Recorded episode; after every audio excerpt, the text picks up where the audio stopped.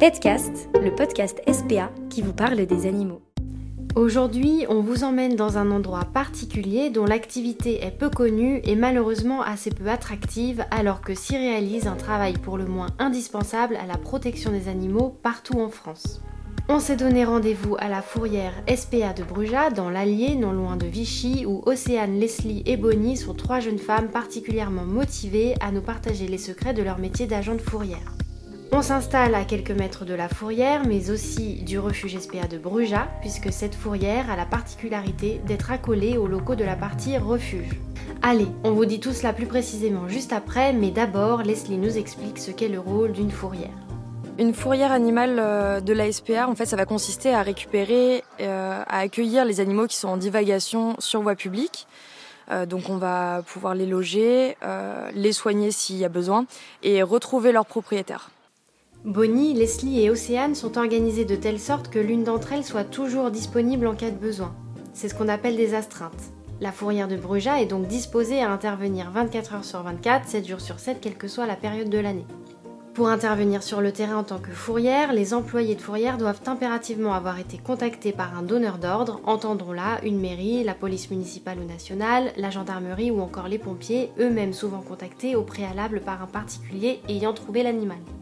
La fourrière entre alors en contact avec la personne en capacité de donner plus de détails sur la situation de l'animal, son état, le lieu précis d'où il se trouve, etc. Les agents de fourrière se déplacent alors pour récupérer l'animal. Dès lors qu'il est entre de bonnes mains et mis en sécurité, les agents de fourrière se lancent à la recherche du propriétaire. La fourrière de Bruja fait partie des 27 fourrières que compte la SPA sur le territoire français. On dit alors fourrière SPA de Bruja en l'occurrence. Sa caractéristique principale, elle est littéralement à côté du refuge SPA du même nom. Les échanges entre fourrière et refuge sont alors simplifiés. Bonnie nous explique les avantages d'être à deux pas du refuge. Je pense dans un premier temps que ce qui est euh, intéressant d'être juste à côté du, refuge, ça va être la, facilité pour nous de, transférer les, animaux, parce que parfois on peut avoir des animaux qui sont assez craintifs. Et ça leur évite, euh, enfin surtout les chiens par exemple, qui peuvent être assez craintifs, ça leur évite un trajet qui peut être euh, parfois traumatisant pour eux. Là au moins on est juste, euh, on est vraiment juste en face, donc euh, l'animal est pris en charge voilà rapidement, ça lui évite un voyage en voiture par exemple. Après, ce qui est intéressant, c'est que du coup, on est toujours en contact avec notre responsable au refuge, qui a un suivi en fait de l'animal déjà depuis son arrivée, ce qui permet pour elle d'avoir un animal quand il arrive avec déjà un panel d'informations qui qui peut euh, comment dire accélérer peut-être son adoption euh, par euh, en mettant en lien avec des, gens qui cherchaient à adopter tel ou tel chien, tel ou tel chat, des caractéristiques un peu précises ça permet d'avoir une, bonne connaissance de l'animal euh, en étant tout le temps en lien avec notre responsable.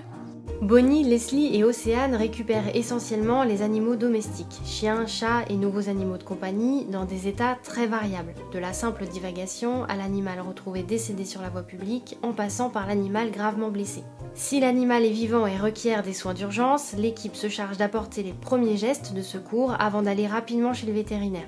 Quel que soit l'état de l'animal, Leslie Bonny et Océane recherchent l'identification potentielle de l'animal par son tatouage ou sa puce électronique. Dans le meilleur des cas, l'animal est identifié et les coordonnées ALICAD sont à jour. Elle contacte alors immédiatement le propriétaire. Océane nous raconte. Alors du coup, on a euh, deux cas de figure euh, pour euh, la restitution des propriétaires.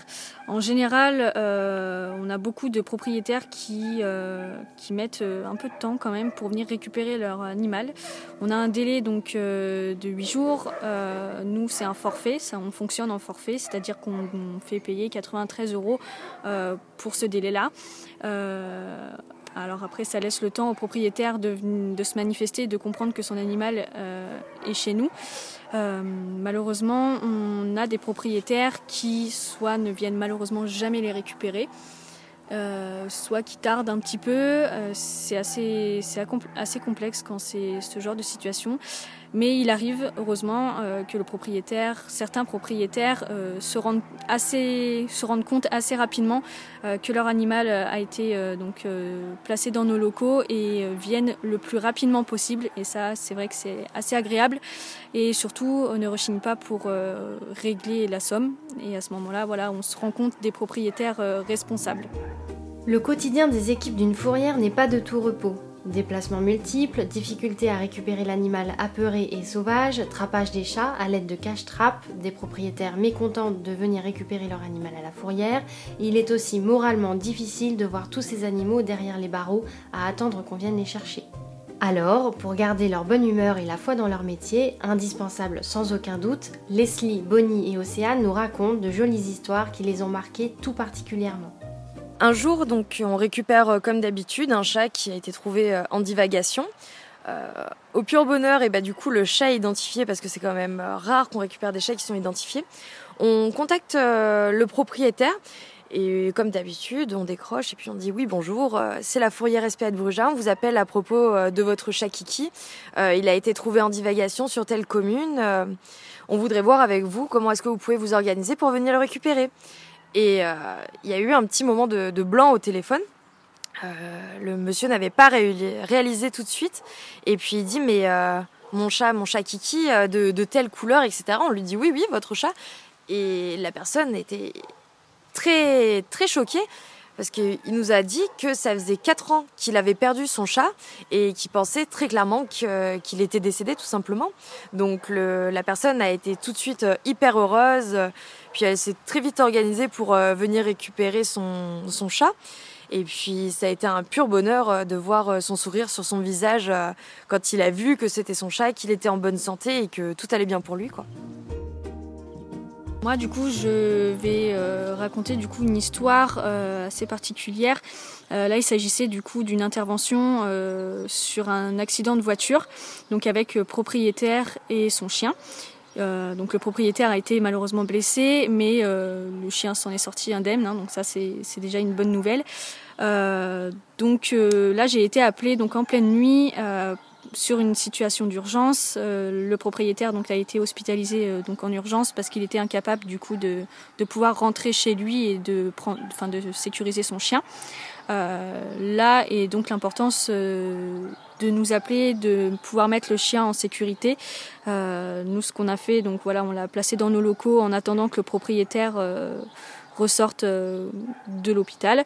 Euh, donc il s'est quand même, euh, il est sorti assez rapidement de, l'hôpital. Le chien a été donc sécurisé et vu par un vétérinaire, étant donné que l'accident a été un choc traumatique pour lui.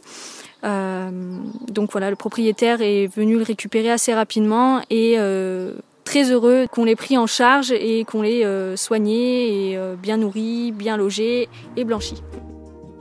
Du coup, moi, j'aimerais revenir sur euh, un chien qui m'a particulièrement marqué, qui est du coup Anatole. C'était un berger d'Anatolie, pardon. Un berger d'Anatolie qui a été trouvé du coup attaché euh, dans un camping. Il nous a été déposé euh, du coup sur place à la fourrière. Et au moment de regarder l'identification pour voir du coup si on pouvait retrouver le propriétaire, on s'est rendu compte que la puce était une puce étrangère venant de Roumanie. Euh, dans ce cas-là, du coup, euh, il nous a été impossible de retrouver le, propriétaire parce que du coup, ce n'est pas le même fonctionnement euh, d'identification. Et nos registres ne nous permettent pas de retrouver l'identification, les propriétaires avec une identification étrangère. du coup, ce chien, étant donné qu'il venait d'un pays étranger, s'est vu du coup dans l'obligation de faire un délai de fourrière de six mois pour s'assurer qu'il ne qui n'était pas porteur de, la rage et qui ne la déclare pas surtout. Donc du coup, euh, dans ces situations-là, ils sont obligés du coup de faire un délai de fourrière de six mois parce que nous n'avons pas l'information qui est euh, indispensable, qui est depuis combien de temps le, chien était présent sur le territoire. Euh, du coup, on a vu ce chien rester dans nos locaux pendant six mois. Ce qui a été pour nous assez difficile parce que bon, euh, nos locaux sont adaptés pour un, on va dire, un séjour de courte durée. Maintenant, pour un chien de type berger d'Anatolie qui est particulièrement grand, dans un premier temps déjà ça, c'était assez euh, complexe pour nous de le voir euh, fermé, fermé dans un petit espace sans voilà une présence ou au moins potentiellement une adoption rapide. Ou voilà, après les 10 jours de, de fourrière, là c'était 6 mois. Donc du coup, on s'est quand même euh, bien attaché à ce chien qui, du coup, est passé euh, côté euh, refuge au bout des six mois de, fourrière. De ça, on a partagé du coup des quelques petites vidéos qu'on avait pu prendre durant son délai, durant les six mois.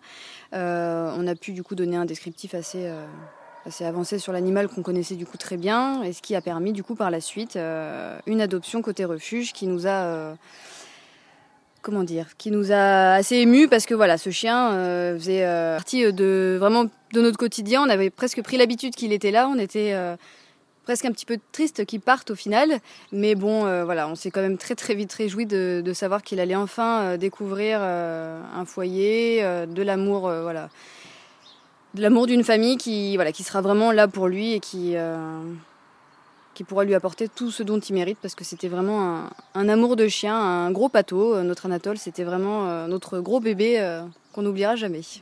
Pour finir, Océane et Bonnie souhaitent nous rappeler à nous tous, propriétaires d'un animal, les bonnes pratiques en cas de perte et l'importance de l'identification. Alors déjà dans un premier temps, si vous perdez votre animal, il est important de faire un tour euh, dans le quartier, donc euh, alerter le voisinage. Euh, voilà, déjà ça. ensuite, si votre animal est identifié, à ce moment-là, ce sera beaucoup plus simple. vous pourrez déjà dans un premier temps mettre à jour vos coordonnées ICAD si cela n'est pas fait et le déclarer perdu. Euh, ensuite, si votre animal n'est pas identifié ou alors s'il l'est, hein, rien ne vous en empêche, vous pouvez euh, faire des annonces et des affiches dans votre village, euh, les poster un peu partout dans le secteur où ils se promènent généralement. Euh, après, vous pouvez euh, nous déclarer donc euh, auprès d'une fourrière, hein, un maximum de fourrières, ce sera le mieux, la disparition de votre animal via les réseaux sociaux ou via notre téléphone fixe, il hein, n'y a pas de souci, avec une photo de votre animal et toutes vos coordonnées à jour. Et puis ensuite, vous pouvez contacter votre votre mairie. voilà, pour, pour leur déclarer la perte avec une petite affiche, vous pouvez la déposer là-bas. L'identification, c'est un atout majeur pour retrouver votre animal lorsqu'il euh, s'égare. Euh, en effet, comme on a pu voir euh, tout au long de la discussion, sans l'identification, ça peut très très vite être le parcours du combattant pour, que vous retrouviez votre animal. dans le cas où il est identifié, ça peut être très rapide. Voilà, par le bon vouloir du vétérinaire si c'est un tiers qui l'amène, par nos services très rapidement. Euh, avec l'identification, on a vos coordonnées et on peut vous rappeler tout de suite. Euh, donc du coup, d'ailleurs, il faut préciser que vos coordonnées, euh, idéalement, il faut vraiment veiller à ce qu'elles soient toujours à jour. Ça permet voilà, d'éviter des, situations que l'on vit régulièrement avec des numéros de téléphone qui ne sont plus attribués, qui ne correspondent plus aux propriétaires. donc voilà, ce serait, voilà, c'est très important de, bien avoir ça en tête, de bien tenir les informations euh, qui se trouvent sur ICAD euh, à jour pour permettre de retrouver votre animal si malheureusement il s'égare. L'identification, c'est pour vous une, une, façon de vous assurer que l'animal légalement vous appartient. En effet, s'il n'est pas identifié et que quelqu'un décide, après avoir trouvé votre animal en divagation, il n'est pas identifié, oh bah, je vais le garder à la maison, euh, légalement, vous n'avez pas vraiment de recours, euh, si ce n'est aucun. Alors qu'avec l'identification, euh, la personne se retrouvera totalement bloquée dans des démarches vétérinaires ou administratives, un voyage ou des choses comme ça, si l'identification ne correspond pas, enfin si les coordonnées au niveau de l'identification ne, ne correspondent pas à leur identité à eux. Voilà, on finit cet échange sur l'un des grands éléments clés de la protection animale, l'identification. L'identification est obligatoire pour une grande partie des animaux que l'on a le droit de détenir, chiens, chats, chevaux ou encore les furets. L'identification des lapins et des animaux de ferme, hors élevage, n'est pas obligatoire mais fortement recommandée, rapprochez-vous de votre vétérinaire. Bien sûr, il faudra veiller en parallèle à mettre à jour ses coordonnées ICAD dès lors qu'un changement d'adresse postale ou de numéro de téléphone a lieu. L'identification permet de voyager à l'étranger avec votre animal en toute tranquillité ainsi que de le retrouver en cas de perte. Vous avez 90% de chances de retrouver votre animal s'il est identifié contre seulement 15% s'il ne l'est pas. Merci à Bonnie, Leslie et Océane pour le travail quotidien qu'elles réalisent avec dynamisme et entrain. On espère que vous aurez apprécié ce reportage consacré à cette activité méconnue et souffrant souvent d'une mauvaise réputation, mais pourtant majeure pour la protection animale. Si vous souhaitez soutenir les fourrières, refuges, maisons et dispensaires SPA ainsi que l'ensemble des actions de la SPA, vous pouvez faire un don sur notre site www.la-spa.fr ou faire un don de 10 euros par SMS en envoyant refuge R-E-F-U-G-E e, au 92 003. Merci et à bientôt dans un nouvel épisode de Petcast.